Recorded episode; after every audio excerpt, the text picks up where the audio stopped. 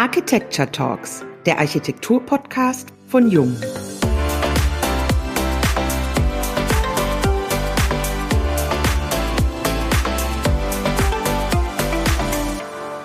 Zukunft sichern, Perspektiven schaffen. Das ist heute unser Thema.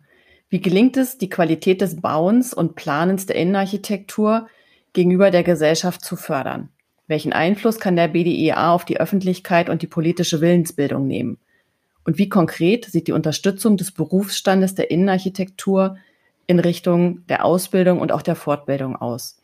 Darüber sprechen wir heute mit der BDIA-Präsidentin Pia A. Döll. Wir, das sind Wiebke Becker und Dennis Turgut. Hallo Pia, hallo Wiebke, ich freue mich auf unser Gespräch.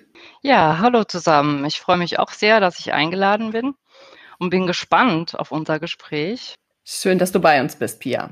Ende November letzten Jahres bist du mit 92 Prozent der Stimmen zur neuen Präsidentin des BDA gewählt worden. Was war das für dich für ein Gefühl? Und was hat sich auch seitdem für dich verändert? Ich war ja schon Jahre vorher Vizepräsidentin und mhm. bin bei der Wahl ähm, schon auch mit gemischten Gefühlen reingegangen, weil ich natürlich auch weiß, was es für eine Verantwortung ist. Meine Vorgängerin Vera Schmitz hat ihr Amt großartig ausgeführt. Da war so ein bisschen die Angst, in ihre Fußstapfen zu treten, aber wie sich nun rausstellt, ist das ein Selbstläufer. Wir haben in unserem Amt äh, ein ganz tolles Präsidium, wir haben eine ganz tolle unterstützende Geschäftsstelle. Und wir ergänzen uns super, so dass das Gefühl damals erst so ein bisschen verhalten ängstlich war, aber jetzt im Moment fühlt sich super an, weil wir wirklich mittlerweile jetzt schon viel bewegt haben, ja, und auch mhm. großes Vorhaben. Du bist natürlich auch international sehr engagiert gewesen in der Funktion als Delegierte im European Council of Interior Architects und hast dich auch im AHO zum Thema Honorarordnung eingebracht. Wie gestaltet sich die Zusammenarbeit mit dem European Council im Bereich Interior Architects? Also ich finde, für uns Innenarchitekten ist der Blick auf Europa ganz wichtig, weil sich gerade augenblicklich im Berufsfeld der Innenarchitekten viel ändert. Und wir sind ja quasi als Berufsverband der Innenarchitekten Mitglied im ECIA. Das bedeutet, wir alle sind der ECIA.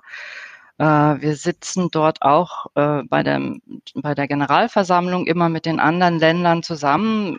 Ich war damals Delegierte, jetzt bin ich in Funktion als Präsidentin auch sowieso immer noch dabei.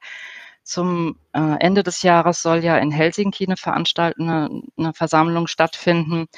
Für mich ist es sehr wichtig zu sehen, was passiert in anderen Ländern, der Vergleich, den man haben sollte wir sind in Deutschland in einer privilegierten Situation, weil wir den Titelschutz haben als einziges Land in Europa, weil wir das Kammernprinzip so haben, wie wir es hier haben, weil wir eine Honorarordnung haben und hoffentlich auch weiter haben werden.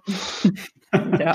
ähm, also von daher sind wir in Deutschland in einer privilegierten Situation und es ist einfach schön mit anzugucken, auch bei all dem Gejammere, das es immer wieder gibt, von Architekten, Innenarchitekten, Landschaftsarchitekten und Stadtplanern, haben wir trotzdem in Deutschland eine super Ausgangsposition. Das sieht man wirklich, wenn man am Tisch sitzt mit diesen ganzen Ländern, ganz, ganz explizit. Ähm, von daher ist es für mich gut zu sehen, wo stehen wir auch sich selbst so ein bisschen runterzuholen, wo kann man noch weiter eingreifen und fordern.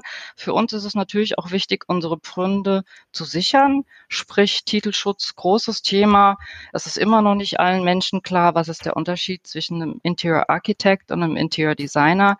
Also wann sind wir Innenarchitekten und dann sind wir Interior Designer.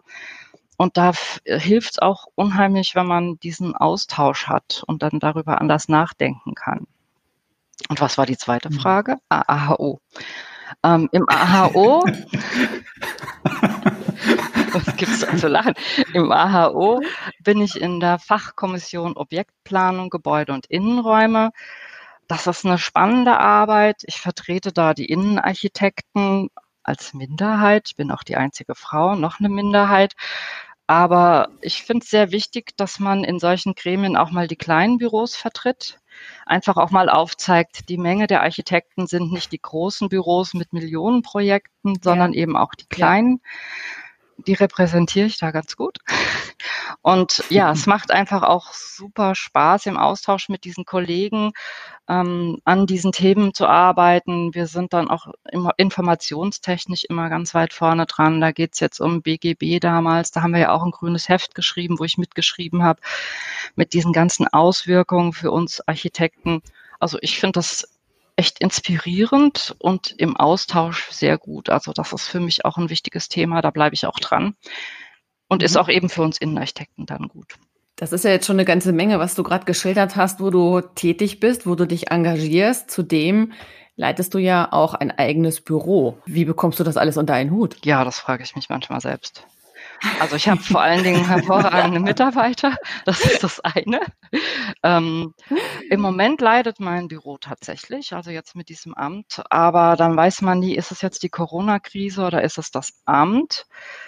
Ich, ja. ähm, für mich ist dieses Amt quasi andere Frauen gehen shoppen oder sonst irgendwas. Das habe ich alles nicht. Also ich bin wirklich sehr engagiert in der Berufspolitik und in diesem Austausch mit Kollegen. Es macht mir Spaß. Mhm. Ich weiß viel und man hat so das Gefühl, man kann auch was bewegen. Und meine Eigenschaft ist auch, ist auch ähm, so ein bisschen die Leute wahrzunehmen und einen gemeinsamen Lösungsweg zu finden. Das ist in vielen Sitzungen echt gut. Also du bist da sehr engagiert. Ähm, und ähm, wie gelingt es dir, das Thema Relevanz der Innenarchitekten in der Wahrnehmung deutlich weiter zu steigern? Weil das ist ja, glaube ich, etwas, was der Otto Normalverbraucher häufig nicht versteht. Ähm, ich sehe das bei dem einen oder anderen guten Bekannten, der doch Geld investiert in schöne, teure Möbel, aber in der Konstellation von Farbe, Form ist das oft nicht so gut. Und ähm, dass da diese Kompetenz doch nicht so ganz klar ist, dass das schon eine sehr aufwendige Planungsleistung ist. Ich glaube, da bedarf es insbesondere in Deutschland nochmal mehr Input. Ja, das ist ein wichtiger Punkt, den du da ansprichst, Dennis. Also das ist eigentlich so dieses Haupt, das Hauptbrett, das wir da bohren müssen, sozusagen. Ähm, begegnet einem immer wieder, egal wo ich hinkomme, was, Sie sind Innenarchitektin, wie toll, das wollte ich auch immer werden. Die Leute haben dieses Bild, Innenarchitektin, tatsächlich Grace Kelly damals mit Pudel auf dem Schoß und Perlekettchen im Etui-Kleid, so ungefähr. Das ist so das Bild, was man automatisch von einer Innenarchitektin hat, ist aber völlig realitätsfern. Ähm, wir machen andere Sachen, wir machen andere Projekte, wir sind in vielen Dingen gleichgestellt, den Architekten. Wir können umbauen, ausbauen, bis 200 Quadratmeter neu bauen. Wir dürfen alles, zumindest in Hessen. Das ist leider von Bundesland zu Bundesland auch völlig verschieden. Dafür müssen wir immer wieder auch kämpfen, dass es sich angleicht, dass wir überall die gleichen Rechte haben und nicht so ein Tourismus mit der Bauvorlagenberechtigung passiert. Ähm, also wir machen viel und uns in Hessen ist es so, wir haben Jung ist da auch immer wieder mal Sponsor und Förderer. Äh, wir machen zum Beispiel Innenarchitektur offen, wo wir der breiten Öffentlichkeit mittlerweile im Rahmen der Luminale in Frankfurt zeitgleich vorstellen, was Innenarchitekten leisten, indem unsere Mitglieder ihre Projekte präsentieren und der Öffentlichkeit zugänglich machen. Das ist eine tolle Aktion. Stück bei Stück äh, gibt es immer mehr Menschen, die dann zumindest in Hessen wissen, was Innenarchitekten machen. Das ist immer wieder schön, wenn die fassungslos vor den Plänen stehen und sagen, wie, das können Innenarchitekten auch. Also selbst meine Bauherren rufen mich an, wenn das Haus fertig ist und Frau Döll, können Sie mal kommen, wir brauchen eine Innenarchitektin wo ich dann im Nachgang nochmal Sachen korrigieren kann, wo es dann heißt, ja, das können Sie auch. Ja, also wir können mehr, als die Öffentlichkeit denkt. Und das ist die Aufgabe auch für uns und ein großes Anliegen, das an die Öffentlichkeit zu tragen, ist wirklich schwierig. Da kommen uns die Begrifflichkeiten in die Quere. Interior Architect ist das Wort, das wir bevorzugen. Landläufig sagt man aber Interieur-Designer und das ist eigentlich nicht das Gleiche. Also ich bin auch dabei, Hochschulen, wenn die akkreditiert werden, bin ich als Berater dabei. Das ist ganz oft so. Ich war auf Zypern bei einer Hochschule, das war sehr spannend gewesen. Die haben von sich aus darauf bestanden, dass sie ihre Hochschule und ihren Studiengang Innenarchitektur, Interior Architecture bezeichnen und nicht Interior Design immer mehr kommt das Bewusstsein in den Vordergrund, dass es da einen Unterschied gibt, weil Designer sind nicht geschützt und auch Zypern mhm. zielt auf Deutschland. Man will dann auch diesen Titel haben, deswegen wird man auch über eine deutsche Akkreditierungsagentur als Studiengang Innenarchitektur in Istanbul oder in, auf Zypern oder mittlerweile auch in China, hat man mir erzählt, akkreditiert. Die holen sich das deutsche Siegel.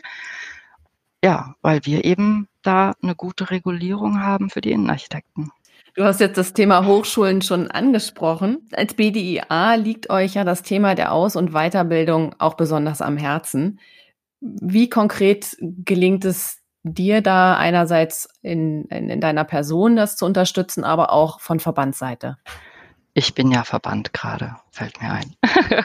Als Präsidentin, also wenn ich, wenn ich irgendwo auftauche, also in meiner Person, ich sag mal so, der ähm, BDA hat, ist unglaublich aktiv. Also wir haben da auch Mitglieder, gerade auch in NRW.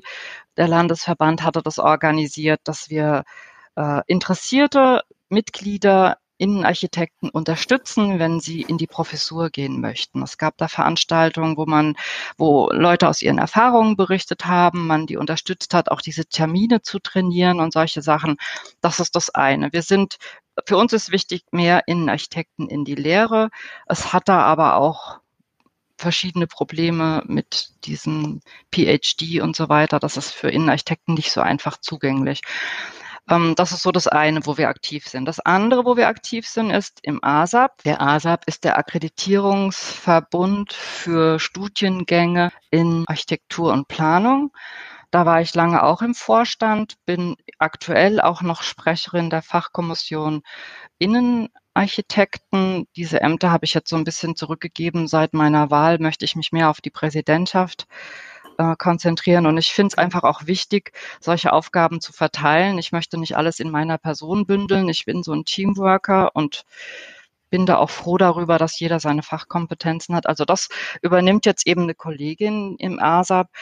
Aber ähm, es ist super wichtig, dort werden die fachlichen Kriterien geschrieben für Studiengänge der Innenarchitektur. Das heißt, da werden Qualitäten aus der Praxis und aus der Hochschule zusammengeschrieben. Diesen Leitfaden kann man sich beim ASAP runterladen.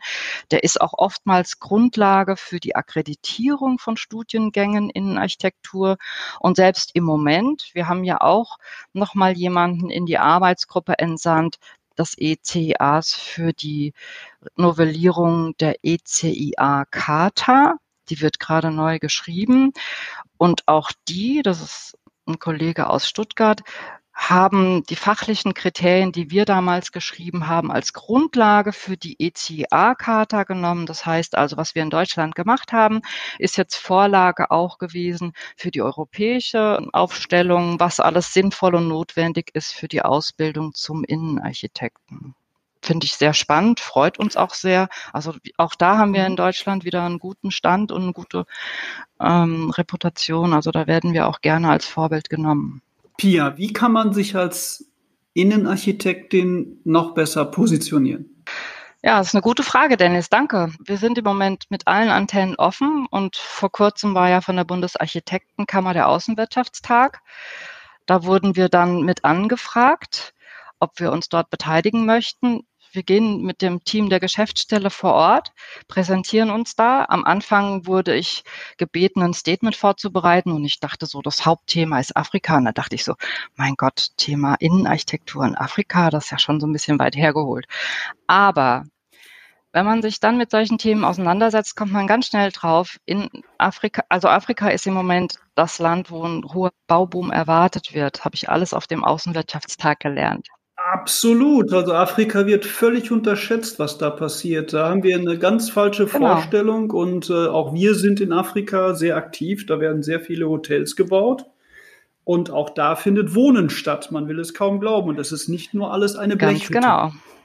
Und von daher, also dieser Außenwirtschaftstag war für mich super, dorthin zu gehen um sich noch intensiver damit auseinanderzusetzen, weil ich ja schon verschiedene Themen besetze und mein Kopf teilweise da einfach voll ist. Aber es war für mich spannend, wir waren dort im Rahmen auch mit verschiedenen Ministerien. Ich bin natürlich oftmals auch frech.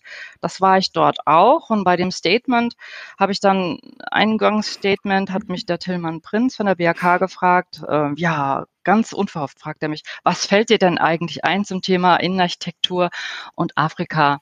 Da war ich erst so ein bisschen platt und sagte dann, und das stimmt auch, ich finde, dieser Bauboom ohne Innenarchitekten ist gar nicht denkbar. Wir Innenarchitekten sind Spezialisten für Verdichtung, wir sind Spezialisten für Innenräume. Also super wichtig, wie öffentliche Innenräume gestaltet sind. Vom Bahnhof über Rathäuser, über Gemeinschaftshäuser. Ich selbst mache ja ganz viele Kindertagesstätten, Schulen. Wenn das, also wie die gestaltet sind, wirkt der Einfluss auf die Gesellschaft aus. Und von daher ist es wichtig, auch für die Expansionen der Megacities in Afrika frühzeitig Innenarchitekten mit einzuschalten. Wir haben ja auch das Handbuch, das neue vom BDA, kleiner Werbejingle, das Handbuch vom BDA, ähm, da ist es ja auch so, dass, ein, dass da mehrere Projekte sind zu öffentlichen Innenräumen. Und da ist ein ganz tolles Beispiel, wie eben über diese Veröffentlichung dieses Raumes ein ganzes Viertel wieder angehoben werden kann durch die Gemeinschaft, die dadurch entsteht. Also Innenarchitekten sind wichtig und mein Schlussplädoyer war bei diesem Außenwirtschaftstag, ohne Innenarchitekten geht das gar nicht. Und dann habe ich nachher sehr viele Zuschriften bekommen und das ist das, was wichtig ist. Sehr viele Zuschriften bekommen von Leuten, die gesagt haben, super sympathisch präsentiert, jetzt erst begreifen wir, was Innenarchitekten machen. Ähm, und das nächste Mal haben viele Baufirmen dann geschrieben, würden wir Innenarchitekten auf jeden Fall mit einbeziehen. Und das ist die Arbeit im Kleinen, die wir ständig und täglich tun. Super, dass wir über die BAK die Möglichkeit hatten, das über so große Multiplikatoren zu verteilen mühsam, aber wir machen das und wir hoffen natürlich, dass das irgendwann in jedem Kopf drin steckt, was Innenarchitekten alles leisten können, dass die nicht nur Kisschen rücken oder Kisschen knicken, sondern Raumkonzeptionen machen und dass die Innenarchitekten für die öffentlichen Räume genauso wichtig sind wie die Stadtplaner für die öffentlichen Räume. Du hast so viele Verpflichtungen, die du da eingegangen bist. Ich werde dich nachher noch ein bisschen zu deinen Hobbys ausfragen, aber bevor wir da hinkommen, ähm, habe ich hier so ein Stichwort äh, stehen.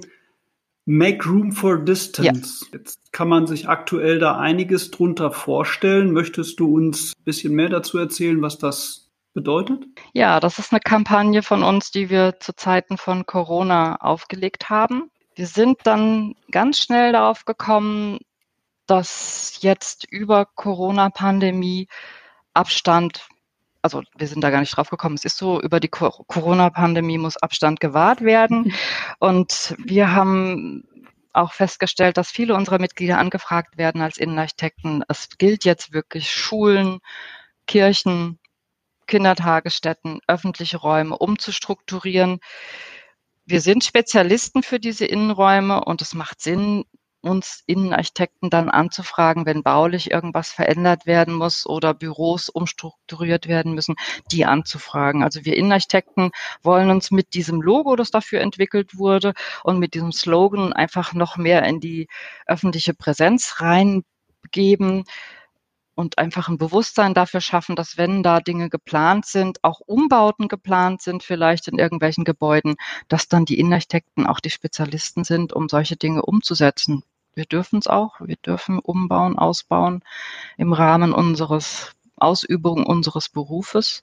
Das ist halt nur nicht in je, jedermanns Kopf. Oftmals fragt man dann den Architekten, was gut ist. Viele Architekten können das auch, aber wir Innenarchitekten dürfen und können das auch.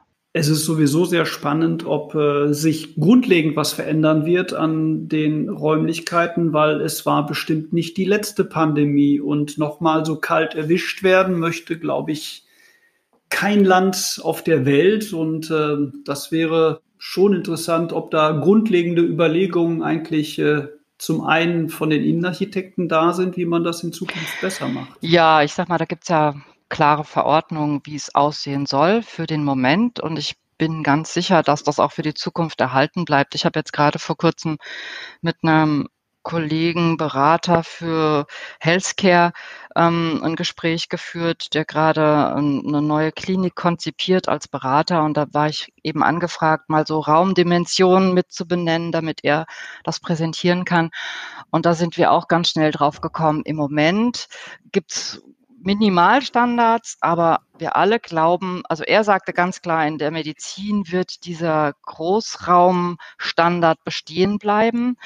Und ähm, wir Innenarchitekten werden auf jeden Fall diesen Mehrplatzbedarf jetzt schon berücksichtigen, vor allen Dingen unsere Bauherren auch in diesem Sinne beraten. Also das macht ja durchaus auch Sinn. Also die Frage stellt sich gar nicht. Wir, natürlich wird in Zukunft mehr Raum vonnöten sein, mehr Desinfektion. Es ist im Kranken Wesen, Kranken Gesundheitswesen so, dass man mehrere Wartezimmer braucht. Wenn die Leute raus sind, dann muss das einmal komplett desinfiziert werden. Ja. Ich freue mich darüber, dass man da mehr Raum braucht. Also das ist ja nicht nur im Gesundheitswesen so, das ist ja nun auch in Kindertagesstätten so, ist auch in Grundschulen so. Man braucht einfach mehr Raum und ich finde das super, dass das jetzt quasi staatlich verordnet wird, weil eigentlich wäre der Raum schon länger vonnöten gewesen für Bildung, für, für, für. Ja, und jetzt ist es verschrieben, gesetzlich und dann ist es auch gut so, dass es dann auch so Anwendung findet. Und da sind wir natürlich als Innenarchitekten vorne dran, weil diese Dinge wissen wir und setzen das natürlich auch um. Bleibt ja spannend abzuwarten, wie lange das dann tatsächlich in dem Bewusstsein so bleibt, ne? Dass die Räume, also wenn ich sehe bei meinen Kindern, die sind ja jetzt aufgeteilt in A und B Wochen für die Schule und haben jetzt berichtet, dass das Lernen viel, viel besser gelingt, eben in kleineren Einheiten. Das ist ja jetzt nichts Überraschendes und Neues, aber es ist schön, dass es aus der Not heraus jetzt so erfolgt, wenn es auch ein schwieriger Übergang ist. Aber ich traue ja dem Frieden nicht so ganz, dass das tatsächlich dann übergeht, sei es jetzt in Kindertagesstätten, sei es in Schulen oder eben auch bei den Ärzten, was die Wartebereiche angeht. Zu wünschen wäre es. Schauen wir mal, wie es sich tatsächlich entwickelt. Also ich sag mal so, im Gesundheitswesen wird es schon jetzt lange Bestand haben. Bei Schulen, mhm. also es ist eine Frage politischer Wille. Also wir hätten uns ja alle nicht vorstellen können vor einem halben Jahr, dass so viele Menschen von zu Hause arbeiten können. Oder dass die Großstädte so leer sein können. Also ich war mal ja. in Boston, da wurde alles untertunnelt und dadurch hat man ungeahnte mhm. Freiräume mhm. entwickelt auf diesen ehemaligen Straßenflächen, was super ist für die Stadt. Genauso in Singapur hatten wir ja auch ähm, diese, diese Aktion, dass ähm, aufgerufen wurde, die Parkplätze mit Menschen zu besetzen. Und dann gab es dann einen Tag, dann haben dann wirklich die Leute auf den Parkplätzen gegrillt und, und, und, und, und, und haben sich diesen Städtchenraum zurückerobert. Ich finde sowas super es wird ein langsames Umdenken geben, bin ich ganz sicher. Die Jugend heute hat schon nicht mehr so Auto wie wir früher. Natürlich gibt es da auch Unterschiede zwischen Stadt und Land. Absolut. Das ist auch auf jeden Fall so. Mhm. Auf dem Land ist es nicht immer denkbar, dass man aufs Auto verzichtet, aber da gibt es für die Großstädte bestimmt andere Konzepte, wo man vielleicht auch mit dem Auto vor die Stadt fahren kann. Ich war mal auf einem auf einer Veranstaltung, da hat, hat ein Designer berichtet, dass es schon Studien gibt von BMW, dass die also Pickups haben, wo hinten dann die E-Bikes während der Fahrt an die Stadt ran geladen werden und dann die E-Bikes abgeladen werden vor der Stadt und man fährt mit dem E-Bike rein und so. Also ich sag mal so, denkbar wär's. Vor Jahren, vor einem halben Jahr hätte jeder gesagt, was für ein Quatsch, aber mittlerweile denke ich, wenn man den Willen hat oder wenn es dann notwendig wird, auf einmal geht's. Jetzt hast du ja ganz viele Dinge uns ähm, gerade erläutert und erzählt, was dich alles umtreibt, wo du unterwegs bist. Das ist wirklich beeindruckend. Wenn du dir jetzt was wünschen dürftest, wen würdest du morgen gerne treffen, um über das Themenfeld zu sprechen und vor allem auch einen entscheidenden Schritt weiter vorantreiben zu können? Für mich wäre super wichtig, ähm, wenn man mal deutschlandweit die Innenarchitekten auf denselben Stand bringen könnte. Also da geht es zum einen um die Bauvorlageberechtigung, die in jedem Land anders ist und eben auch diese Zulassung zum Studium, eben auch die Voraussetzung, um Innenarchitekten zu werden, ist in jedem Bundesland anders. Also das zu regulieren, fände ich super, wenn es da einen Menschen gibt, der, dem, der mir da helfen könnte oder der uns da helfen könnte, würde ich mich gerne mit dem treffen. Aber das gibt es nicht. Wir sind ein föderalistischer Staat und das ist auch gut so eigentlich. Von daher weiß ich nicht, wer mir da helfen könnte. Also das wäre so mein Herzenswunsch.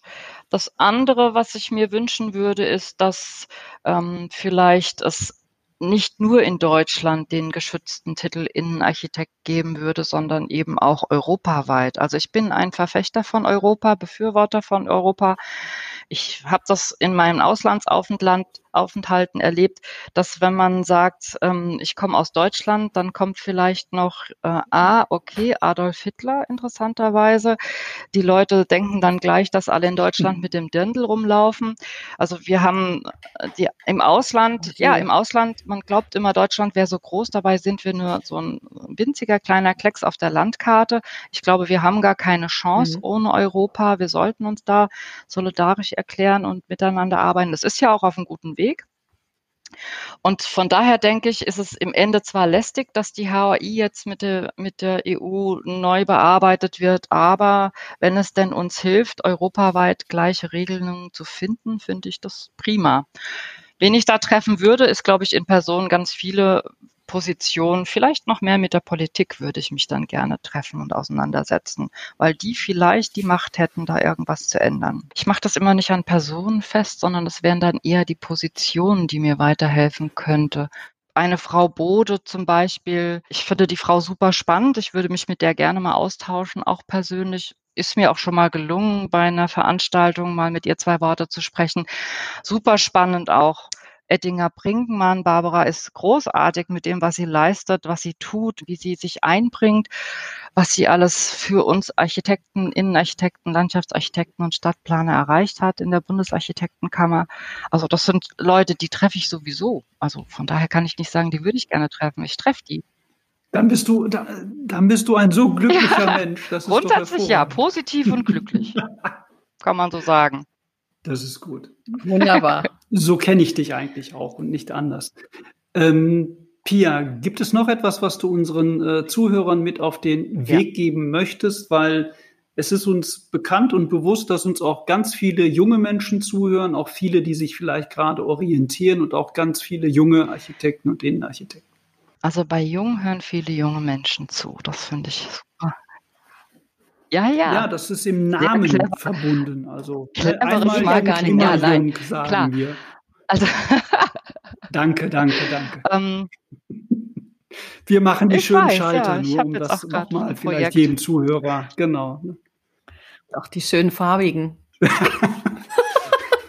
Mut zu machen, den Beruf der Innenarchitekten zu ergreifen, ich würde mir wünschen, dass auch unter den Studenten ein bisschen mehr Bewusstsein dafür ist, was ist ein Berufsverband. Manche Leute sagen dann zu mir, wenn ich sage, bist du Mitglied im BDIA, sagen die zu mir, oh, ich bin ja schon in so einem Verein, ich bin ja da in der Kammer, was totaler Quatsch ist. Aber die, diese Informationen dringen nicht so wirklich vor, was ist Kammer, was ist Verband und wie wichtig ist ein Verband, um die Anforderungen und um die Dinge in der Kammer zu unterstützen, was uns Innenarchitekten betrifft. Also die wenigsten wissen, dass wir in Gremien in der Architektenkammer mitarbeiten, uns einsetzen für den Beruf der Innenarchitekten da geht es dann drum, die hessische Bauordnung zu novellieren, novellieren und dann sitze ich dann mit in so einer ähm, Sitzung und dann will man vielleicht an der Bauvorlagenberechtigung arbeiten und versehentlich könnte dann die Bauvorlagenberechtigung für Innenarchitekten gekippt werden. Und dann sitze ich drin und sage, halt, stopp, so nicht. Man will vielleicht eher jetzt die Meister oder sonst wieder irgendwie raushaben, aber man ist dann sofort also es ist wichtig, dass wir überall vertreten sind und ich fände es super gut, wenn auch die Studenten zum einen wissen, was ist der Berufsverband der Innenarchitekten, BDIA und warum ist es so wichtig, Mitglieder, Mitglied zu werden, eben über das Connecten, über das gegenseitig Unterstützen, über Informationsweitergaben, über Fortbildung, all diese ganzen Dinge. Und das ist leider nicht überall angekommen. Der BDA ist leider in den Hochschulen nicht immer so in den Köpfen der Professoren weil es oft Architekten sind und eben nicht Innenarchitekten. Auch ein dickes Brett, wo wir noch dran bohren müssen. Ach, da könnte ich jetzt auch noch stundenlang erzählen. Also ich glaube, Pia, nach all dem, was du uns geschildert hast, seid ihr da insgesamt auf einem guten Weg. Du engagierst dich wirklich unglaublich. Vielen herzlichen Dank für deine Zeit heute, die Einblicke in die Vielfalt der Tätigkeiten, die du ja alle wahrnimmst, wo du überall dabei bist. Danke. Ja, war jetzt ein kleiner Einblick in meinen alltäglichen Wahnsinn. Es macht aber trotzdem Spaß und wie gesagt, wir sind ein großes Team und machen das alle zusammen und von daher Präsidium und Geschäftsstelle und die vielen Landesverbände. Das ist wirklich eine tolle Sache. Von daher danke, dass wir aufgefordert waren, hier mitzusprechen und dass über den Weg auch ein bisschen mehr Klarheit darin gemacht werden konnte, was machen Innenarchitekten. Danke.